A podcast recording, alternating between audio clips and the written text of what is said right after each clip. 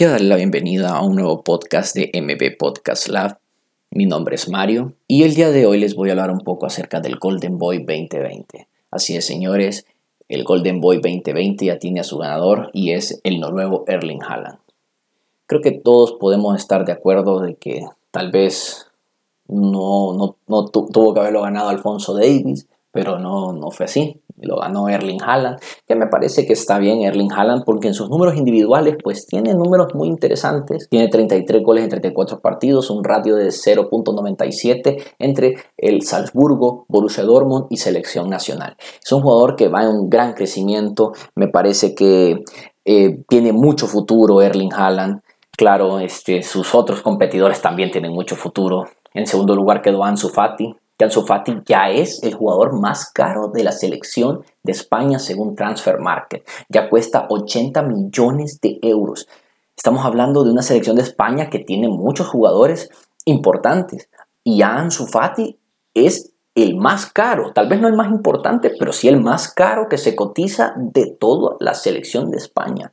Es impresionante este muchacho, tiene mucho futuro y pues también pudo haberlo ganado pero para mí pues tuvo que haber quedado más arriba Alfonso Davis, porque Alfonso Davis ganó todo lo que pudo haber ganado con el Bayern de Múnich, importante en su equipo, y pues es un gran jugador este muchacho. Lo que pasa es que estos premios regularmente casi siempre se lo lleva un jugador de posición más ofensiva. Y Alfonso Davis, pues, es un lateral por izquierda. Sin embargo, pues, me parece que Erling Haaland, pues, es un, un buen ganador un gran jugador y es un talentazo. A mí, a mí me encanta Erling Haaland, es un gran jugador, es un jugador que yo quisiera tenerlo en mi equipo, es un gran jugador y quisiera verlo en un equipo más grande. Ojalá pues se me cumpla y pueda verlo en un equipo más grande porque quiero que el jugador crezca y también quiero ver qué puede llegar a, lograr con Noruega. Claro, todos sabemos, Noruega no va a estar en la Eurocopa 2021, pero es un jugador joven y todavía tiene el, el, mundial por delante y otras euros van a ver también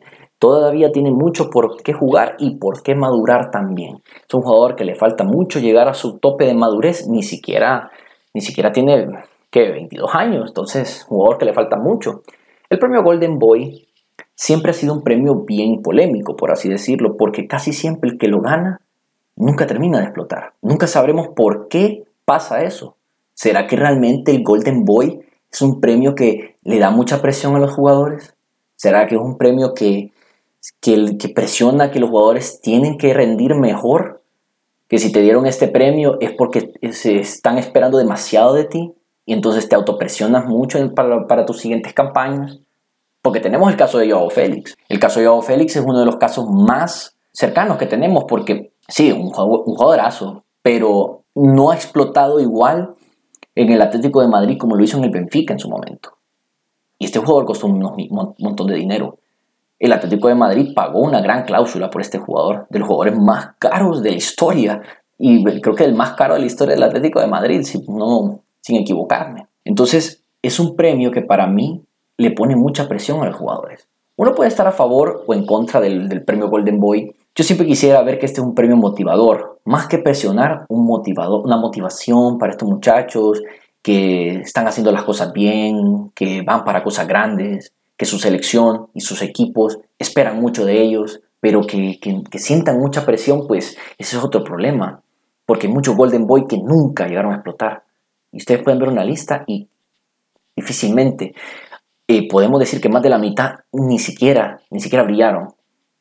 Hay otros jugadores que, que, sobresalen en esta lista, que no quedaron en el top 3, claro.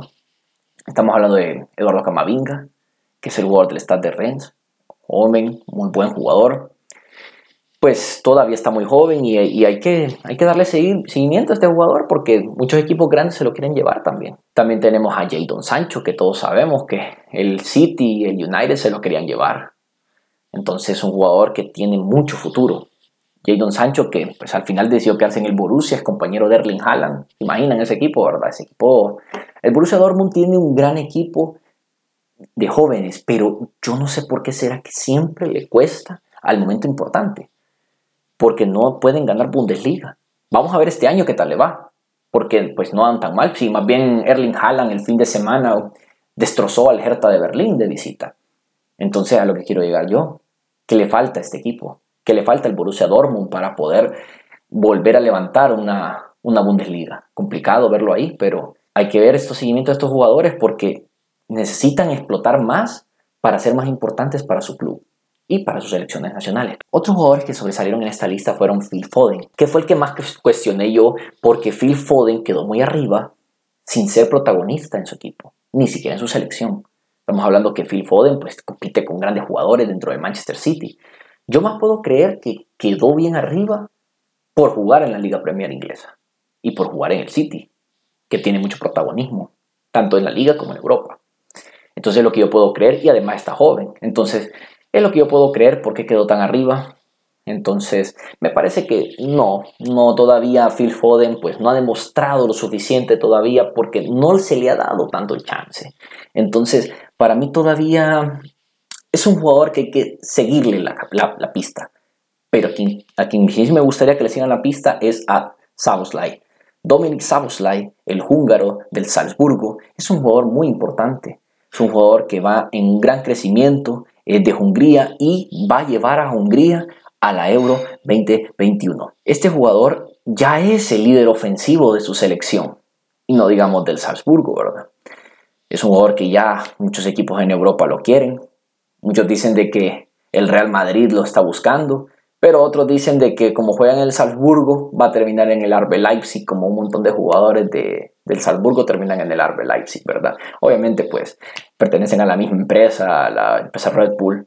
Entonces es muy probable que eso suceda, Tal vez no, tal vez sí, pero todo es posible y esperemos que Dominic Saboslai pues sí explote como un gran jugador a la hora de que le toque llegar a la élite europea. Muchas gracias por escuchar este podcast. Por favor, síganme en mi página en Instagram mb-podcasts-lab. Esperaré sus comentarios, esperaré sus sugerencias Ustedes pueden escribirme al privado para sus sugerencias, sus opiniones, algún otro tema que quieren que se hable aquí en el podcast. Y yo los tomaré en cuenta para un siguiente podcast. Mi nombre es Mario y yo les agradezco por su atención. Buenas noches.